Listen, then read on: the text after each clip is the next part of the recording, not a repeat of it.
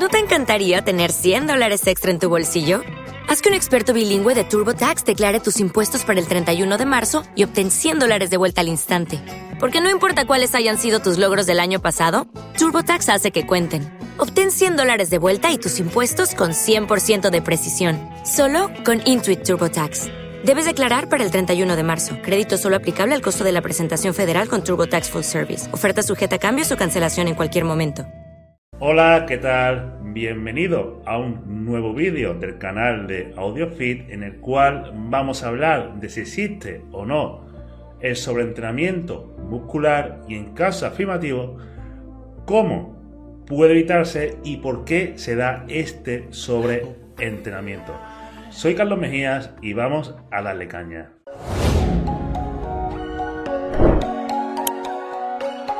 Primer punto que vamos a tratar. ¿Existe realmente lo que se conoce como sobreentrenamiento o es un cuento de asusta vieja? Veamos, el síndrome de sobreentrenamiento sí existe y es diagnosticable y es un problema bastante grave, especialmente cuando se da en atletas profesionales. Y de hecho, generalmente únicamente se suele producir en esta pequeña cohorte de atletas. ¿Por qué? Porque lo que sería el síndrome de sobreentrenamiento se produce cuando la carga de entrenamiento, el estrés al que nosotros exponemos a nuestro organismo debido a la práctica de entrenamiento, sobrepasa por mucho a la capacidad de recuperación del organismo y durante un periodo muy prolongado de tiempo. Además, casi exclusivamente se suele producir cuando se combina mucho entrenamiento con dieta baja en calorías. No suele producirse, al contrario de la creencia popular, en un contexto de entrenamiento de fuerza, es decir, personas que únicamente entrenan con pesas, como norma general, un síndrome de sobreentrenamiento es algo extremadamente raro ya que el entrenamiento de fuerza, entrenar con pesas, genera muy poca fatiga en el sistema nervioso. Deportes como puede ser la carrera, el ciclismo, generan muchísima más fatiga en el sistema nervioso y por lo tanto el estrés que produce sobre el organismo es mucho mayor. De ahí a que dentro de un contexto de entrenamiento de fuerza, lo que sería un síndrome de sobreentrenamiento es muy raro. Y en caso de darse, posiblemente te lesiones mucho antes de que se dé este síndrome y por tanto al lesionarte deja de entrenar y al dejar de entrenar dejas que se disipe la fatiga. Y ahora vamos a ver esto un poco más detenidamente a continuación. Tenemos diferentes condiciones. En este caso, tres condiciones diferentes. La primera, la extralimitación funcional, o lo que sería el functional overreaching. ¿Qué es esto? Esto sería un periodo cortito de tiempo, de días, una semana, dos semanitas, en el cual se aumenta la carga de entrenamiento a corto plazo, por encima o justo en el volumen máximo recuperable, con la idea de que una vez disminuimos la carga de entrenamiento, se produce una supercompensación. El desenlace de este tipo de estrategias, las cuales son bastante comunes, es positivo. ¿Por qué? Porque no permanece mucho tiempo. Luego está la extralimitación no funcional. Esto es una extralimitación. Cuando hablamos de extralimitación, hablamos de entrenar por encima de nuestra capacidad de trabajo o prácticamente al límite. Pues lo que sería la extralimitación no funcional se diferencia de la anterior en que se produce o se mantiene durante un periodo mucho más largo de tiempo. Aquí hablamos de semanas o meses y por tanto se van produciendo en el organismo una serie de cambios bastante negativos. ¿Cuál es el desenlace una vez se disipa la fatiga? Pues negativo. ¿Por qué? Porque el periodo de recuperación, el tiempo que hace falta para quitar esta fatiga y revertir estas adaptaciones, es muy largo.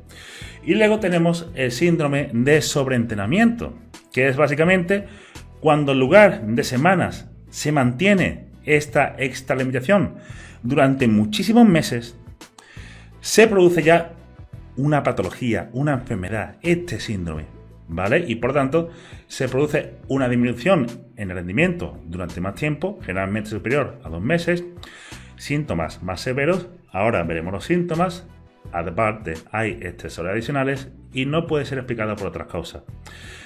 Esto generalmente se mantiene durante meses y el desenlace es negativo debido a los síntomas y aparte puede suponer el fin de la carrera deportiva del atleta, porque puede tardar incluso un año o dos años, por poner un ejemplo, en solucionarse. E imagínate tú un futbolista el cual no puede prácticamente competir durante un año o dos años. Su carrera deportiva se va a la mierda. Entonces, ¿cuáles son, digamos, los síntomas más comunes? Pues empecemos por aquí, por la izquierda. Alteraciones parasimpáticas se producen principalmente en deportes con un fuerte componente aeróbico, que es fatiga, depresión, bradicardia, siendo esta bradicardia cuando hay pulsaciones en reposo por debajo de 60 pulsaciones por minuto y pérdida de motivación. Luego tenemos alteraciones simpáticas más comunes en los deportes de tipo anaeróbico, sprint, etc. Insomnio, irritabilidad, agitación, taquicardia. Taquicardia es cuando hay más de 100 pulsaciones por minuto en reposo. Hipertensión y nerviosismo. Y luego tenemos otras alteraciones que pueden ser comunes para todos los atletas independientemente del tipo de disciplina, que sería anorexia en este caso, como falta de apetito bastante acentuada, pérdida de peso, falta de concentración, agujetas excesivas que no se corresponden con la carga de entrenamiento, es decir, que tú haces un entrenamiento bastante flojito y notas mucho dolor tras entrenamiento, una rigidez muscular excesiva, etc. Ansiedad y mala calidad de descanso. Ahora, partiendo de esto, ¿cómo podemos evitar este sobreentrenamiento? O al menos limitar que se produzca esta extralimitación no funcional. Porque lo que sería síndrome de sobreentrenamiento es prácticamente casi imposible que se dé dentro de un contexto de entrenamiento de fuerza. Pues bastante simple, entre comillas, que sería mediante una correcta monitorización de la carga, usando el RPE posesión y monitorizando la recuperación percibida. RPE sería el esfuerzo percibido de esa sesión y RP sería la recuperación percibida. Aquí tenemos una escala de esfuerzo percibido del entrenamiento. ¿Vale? Que iría del 0 al 10, aquí la parte visual y aquí digamos un poco la explicación. Ampliando aquí un poco para que podáis ver lo de aquí abajo. Esto se rellena después de cada entrenamiento y se combina con lo siguiente, que sería la escala de recuperación percibida. En esta escala de recuperación percibida, que también va del 0 a 10, cada día cuando nos levantamos por la mañana o antes de ir a entrenar, la notamos según nuestros niveles de energía y cómo nos veamos. Son todos, digamos, medidas subjetivas. ¿Y qué hacemos con esto? Pues se va monitorizando, se va registrando a lo largo del tiempo, intentando siempre mantener una recuperación percibida de 7 o más, en algún momento podemos bajar de 7 a 6, 5, pero intentar no bajar de 4. Y lo que sería dentro de un contexto de entrenamiento de pesas, pues intentar mantener el esfuerzo percibido entre 7 y 9, con algún momento en 6, 5 y otro momento en 9, 10.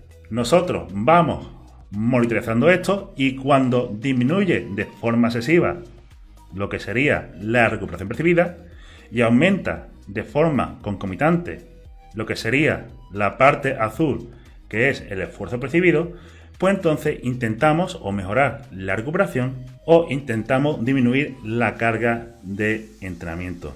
Si esto se prolonga, esta falta de recuperación durante semanas o meses, en combinación con un esfuerzo percibido muy alto, entonces podemos comenzar a hablar de extralimitación funcional y si esto lo extendemos mucho más, pues se llegará al sobreentrenamiento. Pero lo dicho, dentro de un contexto de entreno de pesas, posiblemente te lesiones o tengas molestias mucho antes que te hagan que no puedas ir a entrenar y por lo tanto al no entrenar disipas fatiga, mejoras la recuperación y se revierte todo. Así que bueno chicos, eso es todo por el vídeo de hoy. Espero que os utilidad. Cualquier duda la ponéis en los comentarios. Si os gusta, da like. Recordad que en la descripción de este vídeo tenéis los enlaces a las formaciones de OdoFit que os ayudarán a ser entrenadores o dietistas legalmente. Así que muchas gracias a todos por escucharme y nos vemos de cara a próximos vídeos.